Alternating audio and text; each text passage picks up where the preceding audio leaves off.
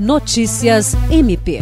A Procuradora-Geral de Justiça do Ministério Público do Estado do Acre e vice-presidente para a região norte do Conselho Nacional dos Procuradores Gerais do Ministério Público dos Estados e da União, Cátia Rejane de Araújo Rodrigues, acompanhou a sabatina da Comissão de Constituição, Justiça e Cidadania, CCJ, do Senado Federal com os nomes indicados pelo Ministério Público e pela Justiça para a composição do Tribunal Superior do Trabalho, TST.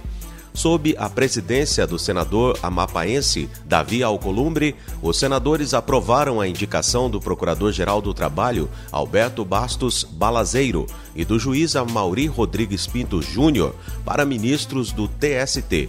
Os nomes ainda serão submetidos para aprovação do plenário da Casa. Durante a sabatina, os indicados debateram temas de extrema relevância para a sociedade brasileira, como a precarização das relações trabalhistas, a alta taxa de desemprego no país e a chamada suberização dos serviços e os reflexos da pandemia sobre o mercado de trabalho.